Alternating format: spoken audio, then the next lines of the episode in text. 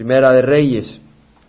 Y realmente no voy a correr, porque estaba pensando, voy a tratar de cubrir el versículo hasta llegar al versículo 12.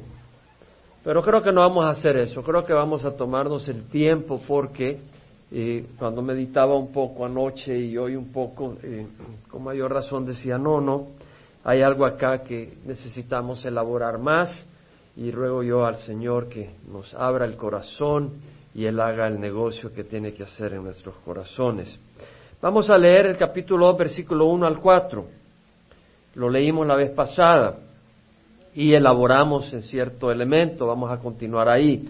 Estamos acá que se acercaron los días de la muerte de David y él dio órdenes a su hijo Salomón diciendo, yo voy por el camino de todos en la tierra, sé pues fuerte y sé hombre, guarda los mandatos de Jehová tu Dios, andando en sus caminos, guardando sus estatutos, sus mandamientos, sus ordenanzas y sus testimonios conforme a lo que está escrito en la ley de Moisés, para que prosperes en todo lo que hagas y donde quiera que vayas, para que Jehová cumpla la promesa que me hizo diciendo si tus hijos guardan su camino, andando delante de mí con fidelidad, con todo su corazón y con toda su alma, no te faltará hombre sobre el trono de Israel.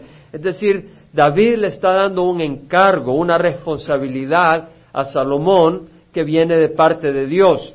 Claro, Salomón iba a tener el privilegio de ser rey, pero vemos acá de que el privilegio incluía responsabilidades. Como hablábamos la semana pasada, es una gran responsabilidad. Y la palabra de dar órdenes en el hebreo era sová, y que quiere decir dar un encargo, dar una una responsabilidad, un cargo, un mandato, no era una opción, no era una sugerencia. Salomón recibía esta responsabilidad a través de David de manos de Dios. Y vamos a meditar eh, en el versículo 2, donde dice, sé pues fuerte y sé hombre. Y estuvimos meditando en eso la semana pasada, pero creo que hay demasiado como para dejarlo pasar. Él tenía una responsabilidad grande y el Señor eh, le encomendaba a través de David de que fuera fiel, que caminara en su camino, que anduviera delante de Dios con fidelidad, de todo corazón, con toda su alma. Y de hacerlo así no faltaría un hombre descendiente de David que estuviera en el trono. Por supuesto, fallaron y fueron llevados eh, cautivos a Babilonia y fueron expatriados por Asiria, pero sabemos de que Dios ha cumplido completamente manteniendo a alguien descendiente de David en el trono, y ese es nuestro Señor Jesucristo. Y leímos cómo esa profecía se cumple en Jesucristo. Estudiamos en Navidad Isaías 7:14, donde una virgen concebirá y le pondrás eh, eh, el nombre de Emanuel. Eh, esa profecía se cumplió temporalmente en el tiempo de Isaías y el rey Acaz, pero vemos que su cumplimiento literal fue con Jesucristo y cuando el Señor eh, se revela a José, cuando se revela a María, vemos de que a través del ángel entendemos de que se cumple la profecía el Señor con nosotros, Dios con nosotros, Emanuel, para que se cumpliera. Y eso lo estudiamos en Navidad y, cabalmente cómo encaja con lo que estamos viendo. Pero vemos que la responsabilidad que tenía Salomón era muy grande y Dios le dice, sé fuerte, sé valiente. Ahora vimos por qué Dios le dijo sé fuerte, por qué David le dijo sé fuerte, porque, y, y, vale la pena repasar un poco, no voy a añadir más que sí había pensado, pero voy a por lo menos recalcar algunas cosas. Tenía que ser fuerte porque Israel tenía muchos enemigos que querían venir y saquear a Israel de sus riquezas, robarle su alimento, su ganado, saquear sus casas, quitar la tierra que Israel había poseído quería venir y quitárselas de ellos de nuevo, tomar esclavos, poseer la tierra. Eh, Salomón tenía que construir defensas, luchar contra incursiones, contra invasiones del enemigo. Él tenía que ser fuerte. Y lo aplicamos a nuestras vidas. Vimos también que Salomón tenía que ser fuerte porque tenía que construir un gran templo, lo que demandaría mucho esfuerzo. Habrían retos, frío, lluvia, calor, problemas naturales, así como grandes retos de mover grandes cantidades de madera, piedras, columnas que erigir, eh, grandes implementos del templo para fundir, miles de obreros que alimentar y organizar y dirigir. Todo esto requería mucha valentía, mucho esmero, mucho compromiso, entrega y fuerza. Eh, además sabíamos que el pueblo de Israel tenía muchas tendencias paganas, lo vimos, y adúlteras espiritualmente hablando, lo vimos en el camino por el desierto, cómo se tiraban a la idolatría y durante el tiempo de los jueces y tratar con un pueblo que tiene tendencias paganas es difícil, porque sabemos que si se tiraban a la idolatría Dios no les podía bendecir. Entonces tenía que ser fuerte contra las tendencias paganas. Si lo aplicamos a nuestras vidas, a nuestros hogares, vemos de que habían tendencias pecadoras del ser humano. El mismo David falló con Betsabé y vemos de que es necesario ser fuerte contra las tentaciones. También había que ser fuerte porque el pueblo era un pueblo murmurador y rebelde. Y vimos como aún Miriam y su mismo hermano Aarón murmuraron contra eh, Moisés. Eh, el pueblo murmuró por todo el camino de Egipto. Yo creo que hay muchos que andan murmurando todo el tiempo. Y no puede ser así, no podemos ser murmuradores. Ahora había que ser fuerte para Salomón eh, dirigir toda una nación. Ahora, yo quiero meditar y vamos a ir a primera de Pedro 1.22, donde yo le propongo a usted que se requiere fuerzas para ser cristiano, se requiere fuerzas para ser embajador de Cristo, se requiere fuerzas para seguir el camino del cristiano. Sí, es un gran privilegio decir que usted es embajador de Jesucristo. Ese es un gran privilegio, que usted diga yo soy embajadora de Jesucristo. Es un gran privilegio decir, yo soy hijo del Dios viviente, porque eso dice la palabra del Señor. Amén. Que a los que le recibieron, aquellos que creen en su nombre, Dios les dio el derecho de ser llamados hijos de Dios. Somos hijos de Dios. No somos ratas, no somos gusanos, no somos descendientes del mono, somos hijos del Dios viviente. Y debemos de caminar así. Ahora, somos hijos del Dios viviente, ese es un gran privilegio, pero tiene grandes responsabilidades. En primera de Pedro 1.22 vemos que dice Pedro, puesto que en obediencia a la verdad habéis purificado vuestras almas para un amor sincero de hermanos, amaos unos a otros entrañablemente de corazón puro. Hermanos, se requiere fuerzas para eso. Amaos unos a otros entrañablemente de corazón puro. Hablaba por teléfono con alguien y me dice, Jesús es amor, tan lindo, lo más importante es el amor, pero yo entendía que esa persona al decirme eso me estaba diciendo, olvídate de las diferencias doctrinales. Y pues yo ya no me puse a arguir ni a rebatir, porque mi deseo no era arguir con el Evangelio. Cuando ya no quieren recibir la palabra, no pueden recibir la palabra, es decisión de cada quien. Pero el amor de Cristo es un amor puro, sano, doctrinalmente. Es un amor sano doctrinalmente. Y si no es, no es un amor que viene de Dios. Porque un amor que viene contagiado con la oscuridad no es un amor que viene de Dios. Es un amor sano. Dice, amaos unos a otros entrañablemente, no solo en apariencia. Hermanos, Quiere decir que nos debemos de amar unos a otros. Eh, entendemos, hermanos, de que eh, puede ver a tu vecino al lado, ve a alguien que está detrás, al que está enfrente. Dios nos manda a amarnos. No solo así porque, oh, yo te amo, de veras, entrañablemente. Si usted tiene los ojos abiertos y los oídos abiertos a la voz del Señor, entenderá que el compromiso es muy grande. ¿Cierto? Si usted piensa lo que está diciendo el Señor, es un compromiso grande. Amados unos a otros entrañablemente. Y muchas veces no somos monedita de oro para caerle bien a todos, ¿no? Cierto, a veces te levantas como que comiste cucarachas. O tal vez tú no, pero como que comiste saltamontes. O sea, cada quien tiene sus limitaciones. Entonces, amarnos unos a otros no es fácil. Y luego, primera de Pedro 1, 14, 16, dice, como hijos obedientes, no os conforméis a los deseos que antes en vuestra ignorancia, antes tenías, antes te esclavizaban. No os conforméis a los deseos que antes tenías en vuestra ignorancia, sino que así como aquel que os llamó es santo, así también sed vosotros santos en toda vuestra manera de vivir, porque escrito está, sed santos porque yo soy santo. Hermanos, es una lucha ser santos en este mundo. Somos santos por la sangre de Jesús, pero es una lucha mantenerse caminando en santidad. O sea, estoy hablando de santidad en todo el sentido de la palabra. No ser contaminado con idolatría, no ser contaminado con avaricia, no ser contaminado con impureza eh, mental, espiritual, la que sea. Entonces se requiere fuerza para tomar decisiones a favor del bienestar de otros, no de tu placer. Se requiere fuerza. Se requiere fuerza a invertir tiempo y dinero a beneficio de otros, no necesariamente de tu billetera o de tus lujos. Se requiere fuerza para seguir a Jesús a pesar de que te marginen en el trabajo o en tu familia y te hagan de lado o hayan malentendidos por eso y hayan desprecio porque tú estás siguiendo los pasos de Jesucristo y a alguien que no entiende y tú no te puedes poner a arguir y no pueden entender porque tú sabes lo que estás viendo y que los otros no están viendo y te van a despreciar. Eh, se requiere fuerza. Hermano, se requiere fuerza para perdonar cuando le quieres volar la nuca a otra persona. Le quieres volar el cuello porque te han maltratado, te han insultado. Se requiere fuerzas para perdonar, no es fácil. Se requiere fuerzas para ir contra la corriente del mundo.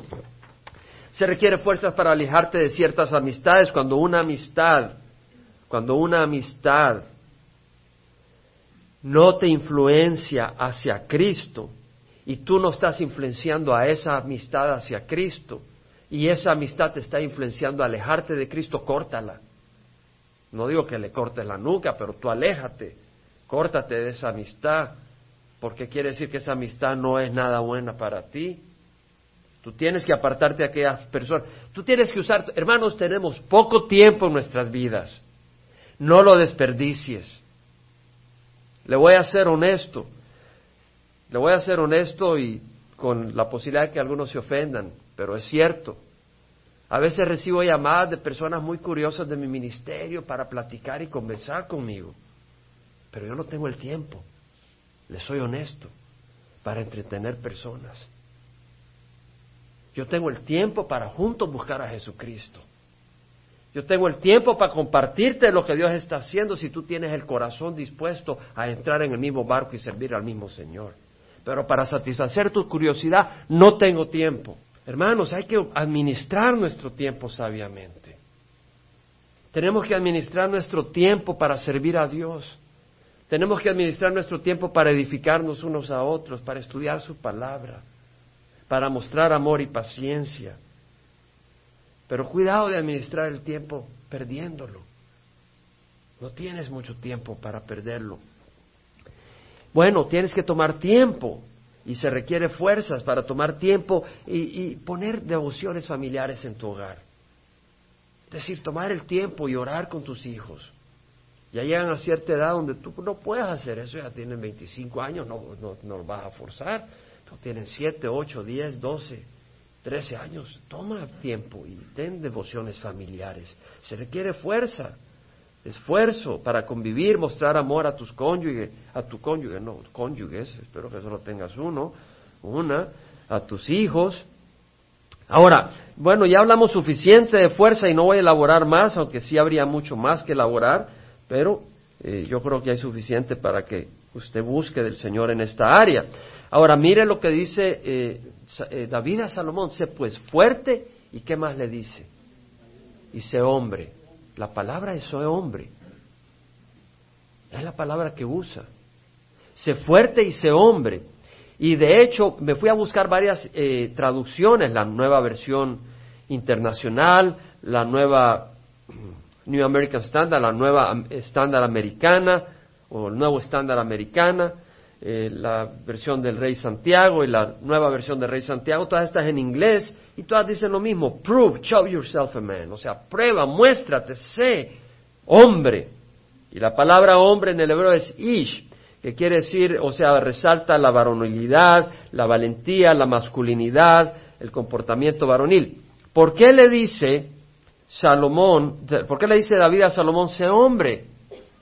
Veamos qué quiere decir sé hombre en el contexto que se lo está diciendo. Bueno, ¿sabes qué? porque si eres niño, los niños no son prudentes. ¿Me explico? Es decir, si ves la calle, un niño de cinco años, tú no lo dejas en la calle porque el niño no voltea a ver a la derecha, no voltea a ver a la izquierda. Si atraviesa la calle por seguir una pelotita y viene un carro y se lo vuela. Un niño no es prudente. Un niño actúa sin entendimiento. sin medir las consecuencias. Ve una alberca y va corriendo alrededor, aunque no sepa nadar sin saber y sin considerar que se puede deslizar y caerse en lo hondo y morirse y ahogarse. No considera el peligro de su actuar. No lo considera. Eso es un niño. Yo entiendo que un niño se porte así. No lo puedes decir, eres un burro, un niño de dos años. Le tienes que, no entiende. Si el niño se te ahoga, es tu culpa, no del niño, porque él es un niño.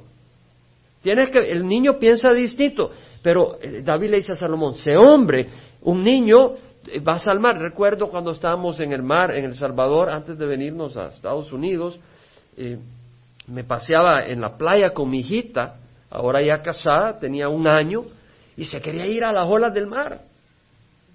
¿Verdad? Yo no le iba a dejar. Ahora, yo no le puedo decir, es una tonta, no, ella no entiende, una niña de un año, ella se atraía por el mar, papi, papi, y quería irse al mar, pero yo no la dejaba ir, porque el mar se la viera revolcado, la viera ahogado. Entonces un niño no entiende, no piensa, no considera. O pues se le tira fido al perrito ese fido y le empieza a alar las orejas y la nariz y el pobre fido de repente la termina mordiendo. ¿Por qué? Porque la niña no se da cuenta o el niño de que pues, hay un límite. O cree de que si ve un oso en el zoológico o ve un león, que es lo mismo, es otro animal y puede poner la mano y darle de comer. Viene el león, le vuela la mano. Entonces un niño no se da cuenta del peligro, pero un adulto sabe, hey, no ponga la mano, ese león viene a devorarte, no viene a jugar contigo. Entonces, un niño no considera las cosas un hombre es alguien que es prudente y mide las consecuencias de lo que va a hacer. Y como rey de Israel tiene que ser prudente, hermano, y tú tienes que ser prudente en tu vida. ¿Qué, ¿Qué, otra característica tienen los niños? Son caprichosos, ¿cierto? Son caprichosos, son inestables, es parte de su naturaleza. Dependiendo del humor actúan. Hoy la juegan de carpintero. Andan de carpintero, andan su desatornillador y andan de arriba abajo. Mañana la hacen de enfermero. Ya se pone un pañuelo en la nariz y andan de enfermero. Pasado mañana de pastor. Después de Superman. Y el día siguiente de Spider-Man. Ya algunos que hoy la juegan de cristiano. ¿no? Llegan todos armaditos a la iglesia, el 25, el 26 o el... Ya después se les olvidó. Juegan de cristiano. Los niños empiezan algo y no lo terminan, porque no es no hay realmente un incentivo serio para terminar algo cuando se empieza a poner caliente la cosa, cuando requiere trabajo, ahí abandonan su juguete. O si ya no le entretiene ese juguete, ahí lo tiran. Pero nosotros no podemos hacer así, que empezamos una cosa y no la terminamos. Sobre todo en las cosas de Dios.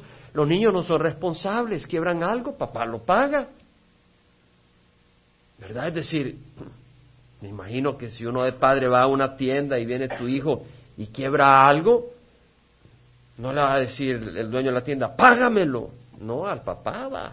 Pero nosotros somos responsables si quebramos algo, lo pagamos. Somos responsables, tenemos que ser responsables de nuestras acciones. Eh, el niño no sabe lo que le conviene, feliz con solo dulces y chocolates. No madrugaría para ir a la escuela. A mí me, yo me acuerdo, lo que más me molestaba era levantarme en la madrugada para ir a la escuela. Si me hubieran preguntado, yo hubiera dicho, no es necesario. Pero uno de maduro sabe que es necesario ir a la iglesia, estudiar la palabra, los niños solo piensan en sí mismos y en jugar. Mío. Las primeras cosas que dicen, no. ¿Quieres agarrar algo? No. ¿Le quieres agarrar su juguete? Mío. Espera que provean para ellos. Nunca piensan en proveer para otros. Sin dirección, están perdidos. ¿Cierto? Un niño lo deja, usted lo descuida y se le pierden. Necesitan guía de la mano. Vaya conmigo a Hebreos, capítulo 5 versículo 7. Cristo en los días de su carne, habiendo ofrecido oraciones y súplicas con gran clamor y lágrimas al que podía librarle de la muerte, fue oído a causa de su temor reverente. Vemos la, la actitud de nuestro Señor Jesús. Nuestro Señor Jesús, con lágrimas y súplicas, clamaba al Padre. No tuvo una vida fácil nuestro Señor Jesús. No tuvo una vida fácil. Y aunque era hijo, aprendió obediencia por lo que padeció. Es decir, pasó por circunstancias donde él, al someterse al Padre, estaba aprendiendo esa obediencia. Usted dice, yo soy obediente, pero cuando el Señor lo pone en una crisis, ahí es donde va a aprender obediencia de veras. Porque es en la crisis donde uno tiene que decidir si va a obedecer o se va a ir corriendo. Y aprendió obediencia y habiendo sido hecho perfecto vino a ser fuente de eterna salvación para todos los que le obedecen siendo constituido por Dios sumo sacerdote según el orden de Melquisedec. Vemos acá que Jesús, en su obediencia, en su madurez, en su sacrificio, en su entrega, proveyó sacrificio eh, que trae salvación. Ahora vea lo que dice el versículo 11. Acerca de esto tenemos mucho que decir y es difícil de explicar puesto que os habéis hecho tardos para oír. Oiga lo que dice. Acerca de esto tenemos mucho que decir y es difícil de explicar porque os habéis hecho tardos para oír, pues aunque ya debería ser maestro, otra vez tenéis necesidad de que alguien os enseñe los principios elementales de los oráculos de Dios y habéis llegado a tener necesidad de leche y no de alimento sólido. ¿Cuántos van a la iglesia? Y van a la iglesia y van a la iglesia por años y todavía no pueden enseñar. Usted le pregunta y no saben la palabra. Van, se sientan, escuchan, pero si usted le pregunta, pues pregúntale a Chuck,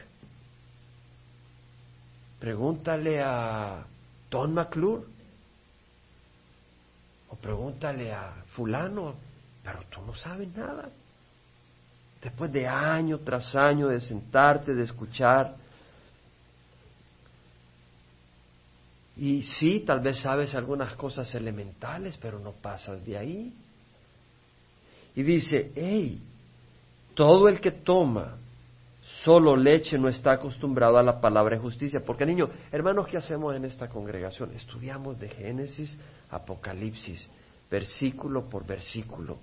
No solo es evangelismo, arrepiente de tus pecados y recibe a Cristo, es todo el consejo de la Escritura, para que seamos ricos espiritualmente hablando, para que crezcamos en todas las áreas en nuestra vida, para que maduremos en todas las áreas de nuestra vida, para que podamos y también ayudemos a otros.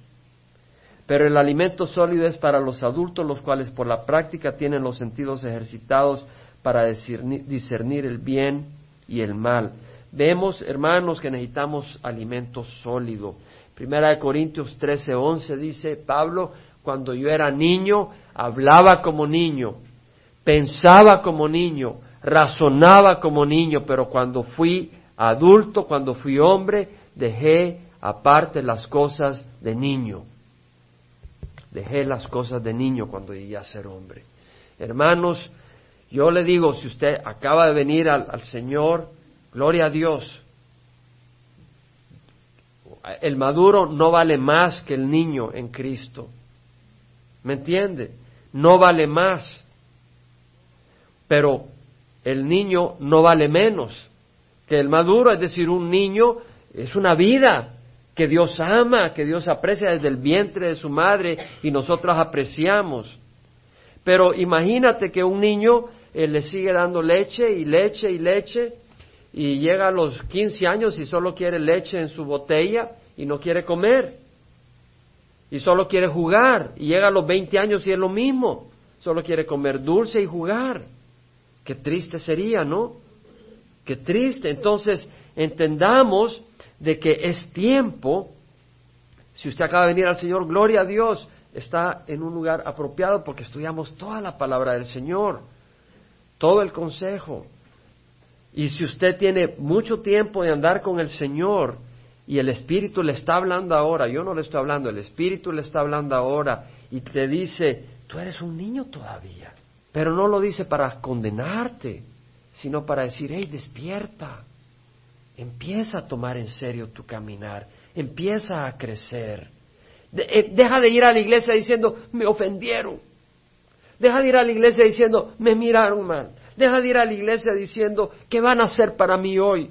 Deja de ir a la iglesia diciendo, ¿cómo me va a entretener el hermano Jaime? O el miércoles, el otro hermano que va a enseñar este miércoles. o ve a la iglesia esperando recibir del Señor y esperando dar. Esperando animar al que se sienta a tu lado.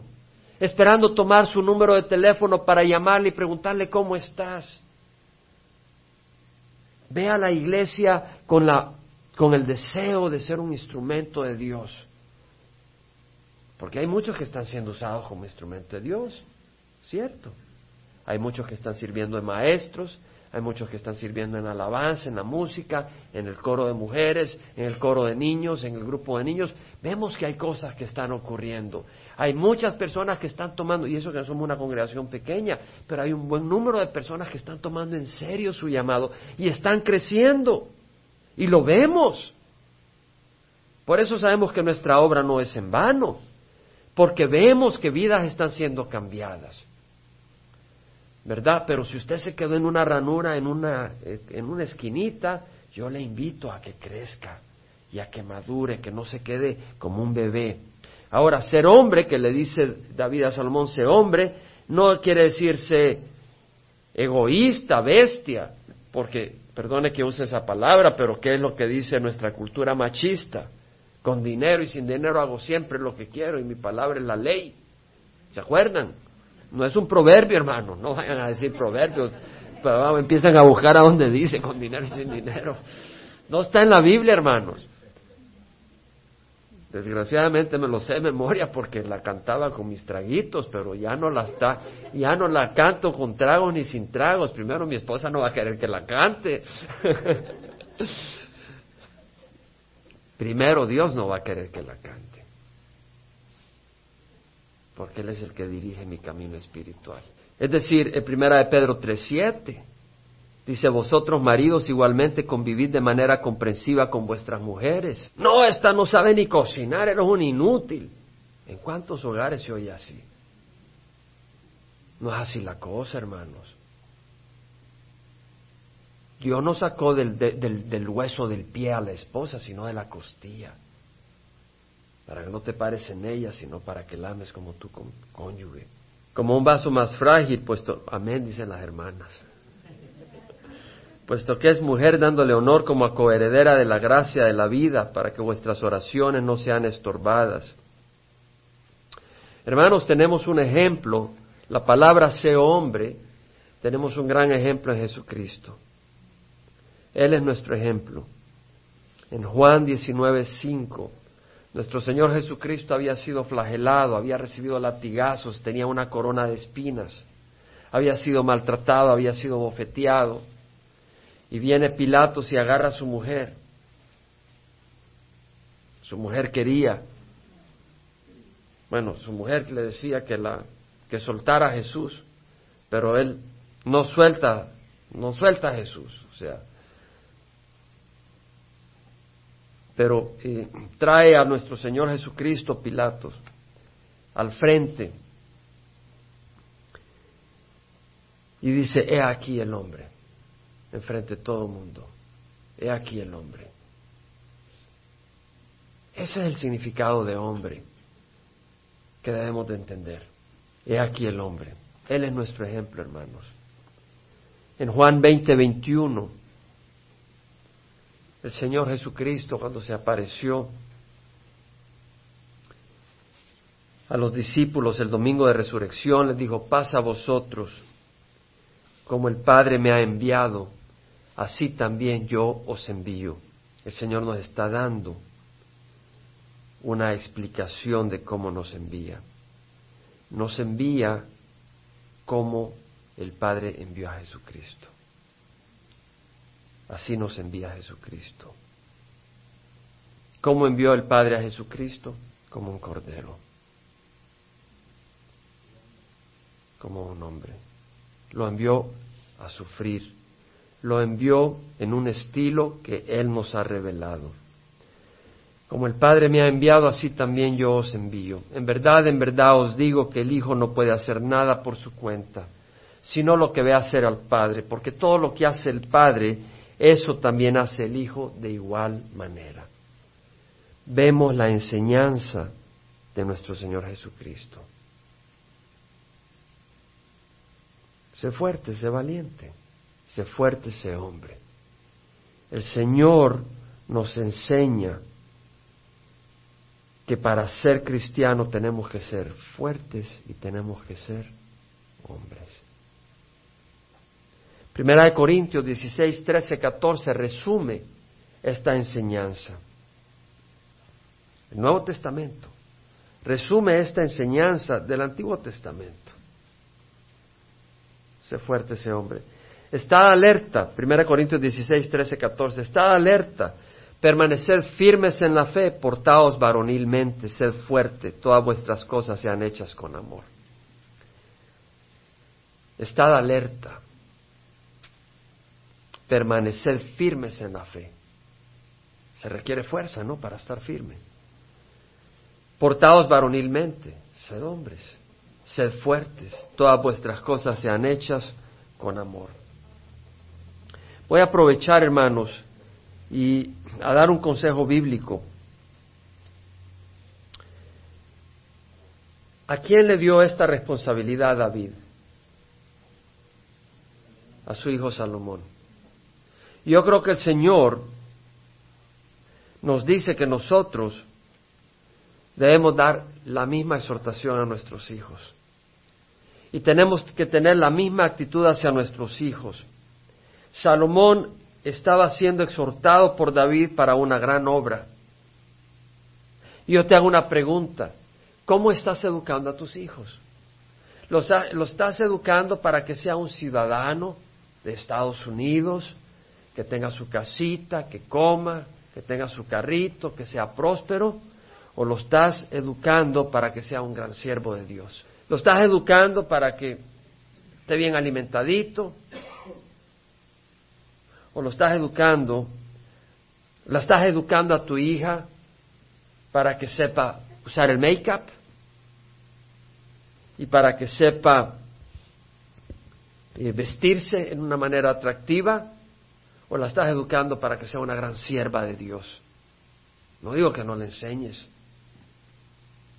conducta y normas de higiene. Pero te pregunto, ¿cómo educas a tus hijos? Enséñale a amar a Dios y a su palabra. Así como David exhorta a Salomón, yo te invito que tú le enseñes a tus hijos a amar a Dios y a su palabra. Pero ¿cómo vas a exhortar tú a tus hijos a que amen a Dios y a su palabra si tú ni la lees? Y cuando vas a la iglesia se te mira la cara como que se te bajó tres pulgadas para abajo, se te alargó, porque no hayas gozo en ir a la iglesia. Lo haces por obligación. Instrúyelo en la palabra a tu hijo. Claro, en la iglesia hay pastor, hay ancianos, hay maestros, pero tú tienes la principal responsabilidad de instruir a tus hijos. Instruyelo en tu palabra. Disciplínalo en la buena conducta. Disciplina a tus hijos. Hermano, Estados Unidos es un lugar donde no hay disciplina. Donde no hay disciplina. Disciplina a tus hijos en la buena conducta, en el autocontrol. No se trata todo de chocolates y dulces. Cuando quiere algo se lo das. Los estás preparando para fracaso espiritual. Disciplínalo. Enséñale respeto a los demás. De veras. Enséñale a tus hijos a respetar a los demás. Si tú no le enseñas a tus hijos a respetar a los demás es porque tú no estás respetando a los demás. Quiere decir que a ti no te importa que tus hijos respeten a los demás. Entonces tú eres el responsable principal si tus hijos, pequeños estoy hablando, no respetan a los demás. Enséñale a respetar a los demás. Enséñale prudencia. Enséñale a cruzar la calle. Y si le enseñas a cruzar la calle, también enséñale prudencia en sus relaciones con otras personas. Tienes que enseñarle prudencia. ¿Por qué? Porque los niños, los jovencitos no tienen la sabiduría que uno ya de mayor tiene, donde las olas de la vida le ha dado varios revolcones a uno y uno sabe que no todo lo que brilla es oro. Y tenemos que mostrar esa prudencia y guiarlos en esa prudencia. Enséñales a manejar sus bienes. Que ya empezaron a tener un trabajito en verano hicieron 300 dólares. Enséñale, háblales del diezmo, háblales de, de dar al Señor, que no todo es para ellos. Ya habrá una edad donde ya es decisión de ellos, pero tú enséñales, enséñales a amar al prójimo, enséñale a respetar a las mujeres, enséñale a ver a los hombres no solo como el que trae el pan, sino enséñale la posición espiritual que Dios ha establecido en los hogares a través del esposo, del padre. Guíales, muéstrales amor y atención. No quiere decir que pierdas todo el tiempo jugando béisbol con ellos, pero muéstrales la atención adecuada. Y entonces exígele en sus estudios. Exígele en los estudios. Exígele en la vida. Muestra que crees que él fue y ella fue creada para algo grande, no para pasarla, irla pasando. Tenemos gran responsabilidad de padres. Ezequiel 18:4 dice, aquí todas las almas son mías, tanto el alma del Padre como el alma del, del Hijo mías son. Las almas son de Dios. Dios nos ha dado a los hijos para guiarlos y dirigirlos, para moldearlos. Mateo 28, 19, 20, ¿qué dice? Id y hacer discípulos de todas las naciones, bautizándolas en nombre del Padre, el Hijo y del Espíritu Santo, y enseñándoles a obedecer todo lo que os he mandado. Tenemos que enseñarle a nuestros hijos a obedecer todo lo que Dios ha mandado. Tenemos que enseñarles también que hay un orden en el hogar y que la cabeza de la mujer es el hombre. Hay muchos hogares con tres cabezas, el esposo, la esposa y los hijos. Y es un despelote, hermanos. Hermana, y la mujer debe entender que hay un hombre en su hogar que Dios ha establecido como cabeza y es su esposo. Y usted debe de apoyar el llamado de Dios sobre su esposo, porque al no hacerlo, usted está atacando a Dios mismo y la obra de Dios. Usted como mujer no tiene que decidir, esto es lo que tiene que hacer el hogar y el esposo dice, esto es lo que vamos a hacer, y estar en desacuerdo con su esposo. Eso no es de Dios. Ahora, si su esposo quiere llevar a la familia a una cantina, pues haga todo lo que pueda en contra de eso. Pero apoya a su esposo. Anime a su esposo a las cosas espirituales. Anime a su esposo. No tome, el, no tome la rienda que le, le toma a su esposo, pero anime a su esposo. Mira, vamos a la iglesia. No lo puede llevar, pero lo puede animar. Dios nos ha dado recursos para el éxito. Efesios 3, 20, 21. Aquel que es poderoso para hacer todo mucho más abundantemente de lo que pedimos o entendemos según el poder que obra en nosotros.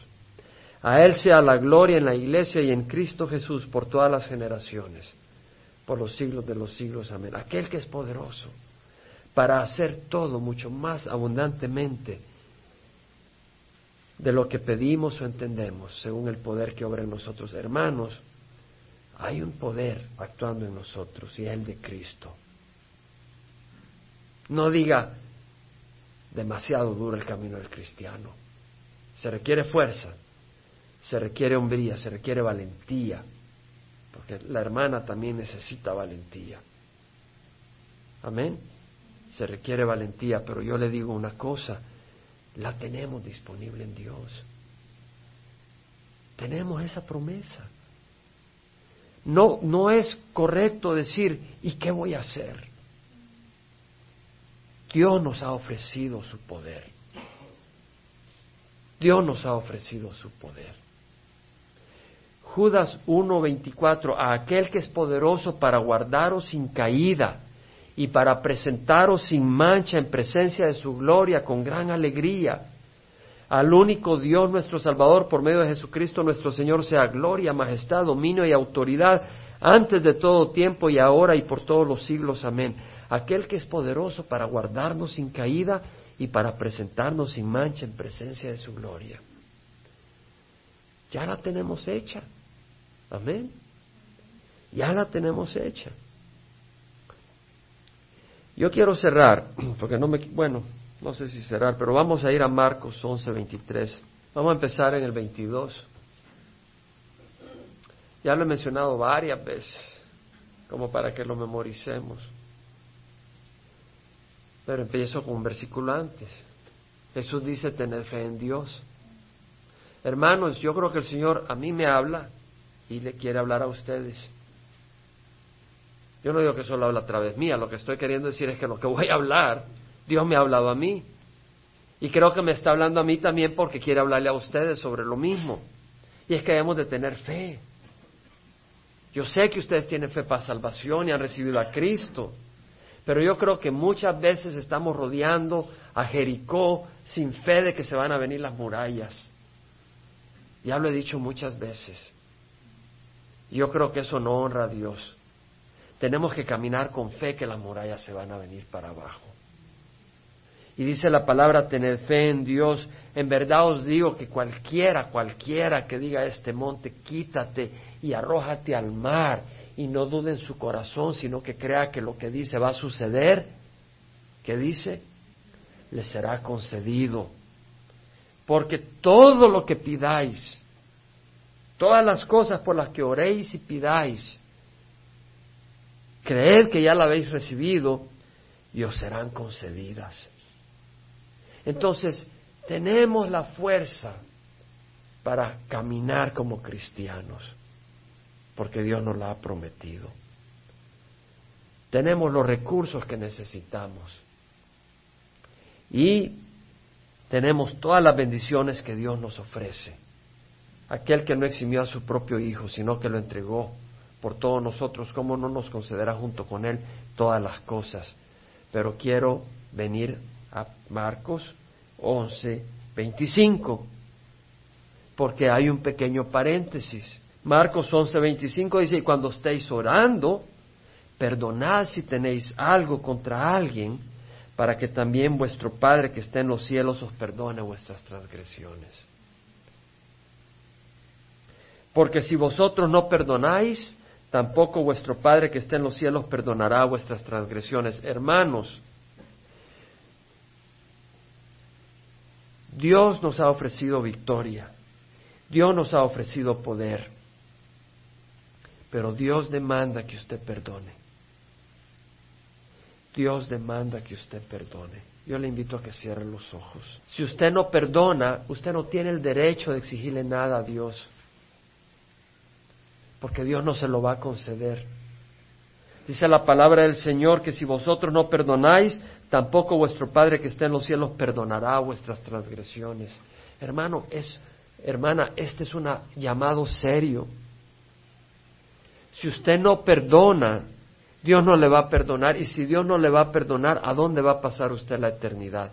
Si usted no perdona, ¿a dónde va a pasar la eternidad? Si usted no perdona, ¿a dónde va a pasar la eternidad? Yo le invito a que perdone, ahí donde está. Que tome el tiempo para hacer negocio con el Señor y perdonar. Porque el impacto es eterno. Si usted guarda resentimiento, si usted guarda animosidad contra alguien, hoy es el momento de votarlo. Hoy es el momento de liberar su alma de las trapas y de las garras de Satanás y de perdonar. Hay un orden, hermanos. Y muchas veces donde más difícil perdonar es en el hogar. Hay un orden que Dios ha establecido. Y hay un plan que Dios ha establecido. Y ese plan tiene un, hombre como cabeza de su hogar, una esposa, hijos en el hogar. Los hijos deben de recibir exhortación, enseñanza, dirección. No los deje libres a su albedrío, a su capricho. Los esposos debemos de aprender a amar a nuestras esposas. No es fácil, no es fácil, porque no son perfectas.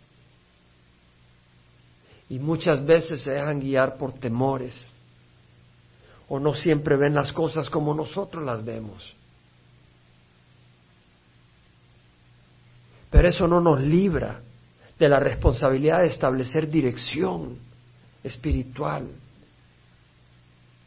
Y debemos de establecer dirección espiritual en nuestras vidas y en nuestros hogares. Y las esposas deben de orar por sus esposos, deben de orar por sus hijos. Y cuando están en desacuerdo con sus esposos, en vez de lograr una batalla campal, donde están luchando con sus esposos, doblándole el brazo para hacer lo que ellas quieren. Las esposas deben de estar rogándole a Dios para que Dios les dé un mismo sentir al esposo y a la esposa.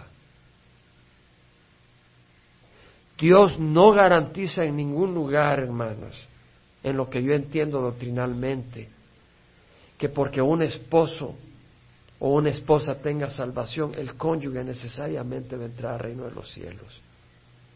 No juegues con los caminos de Dios.